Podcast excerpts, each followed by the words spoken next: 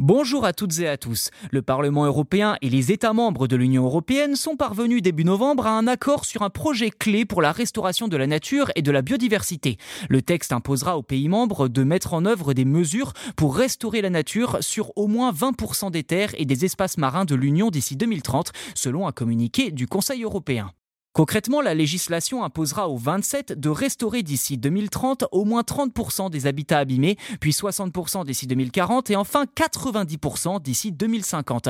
Selon Bruxelles, 80% des habitats naturels dans l'Union européenne sont dans un état de conservation mauvais ou médiocre, comme les dunes et les prairies particulièrement, et jusqu'à 70% des sols sont en mauvaise santé. Tout cela à cause de la pollution, de l'urbanisation et de l'exploitation intensive de la nature. Et pour arriver à ce constat, le texte se base sur de nombreux indices comme celui des papillons dans les prairies, le stock de carbone organique dans les sols minéraux de terres cultivées ou encore le nombre d'oiseaux forestiers.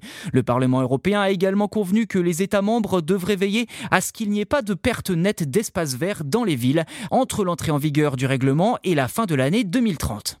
Il aura quand même fallu plus de 10 heures de négociation pour arriver à cet accord. La plus importante formation au Parlement européen, le Parti populaire européen, ancré à droite, avait tenté de le faire abandonner plus tôt cette année, alors que la Commission européenne avait proposé le texte en 2022. Avec leurs alliés, ils exigeaient le retrait pur et simple de ce texte dont ils affirmaient qu'il mettrait en danger la sécurité alimentaire de l'Union européenne et compromettrait le développement des énergies renouvelables, ce qui au final ne semble pas être l'opinion du reste des députés européens.